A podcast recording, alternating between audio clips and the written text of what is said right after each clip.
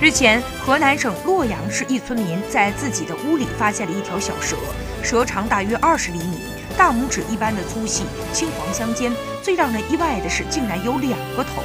有邻居说，以前村里也出现过双头蛇，但都是一个头有眼睛和嘴，另一个头没有，像一个肉疙瘩。这条小蛇竟然有四只眼睛，两张嘴。专家根据图片和视频推测，这条蛇应该是白条锦蛇，无毒。从颈部分叉的双头蛇比较罕见，可能是基因突变造成的。双头蛇的形成，可能是蛇的胚胎在发育的过程当中受到了某种因素的干扰，导致分裂头部的细胞多分了一个，出现双头的变异体。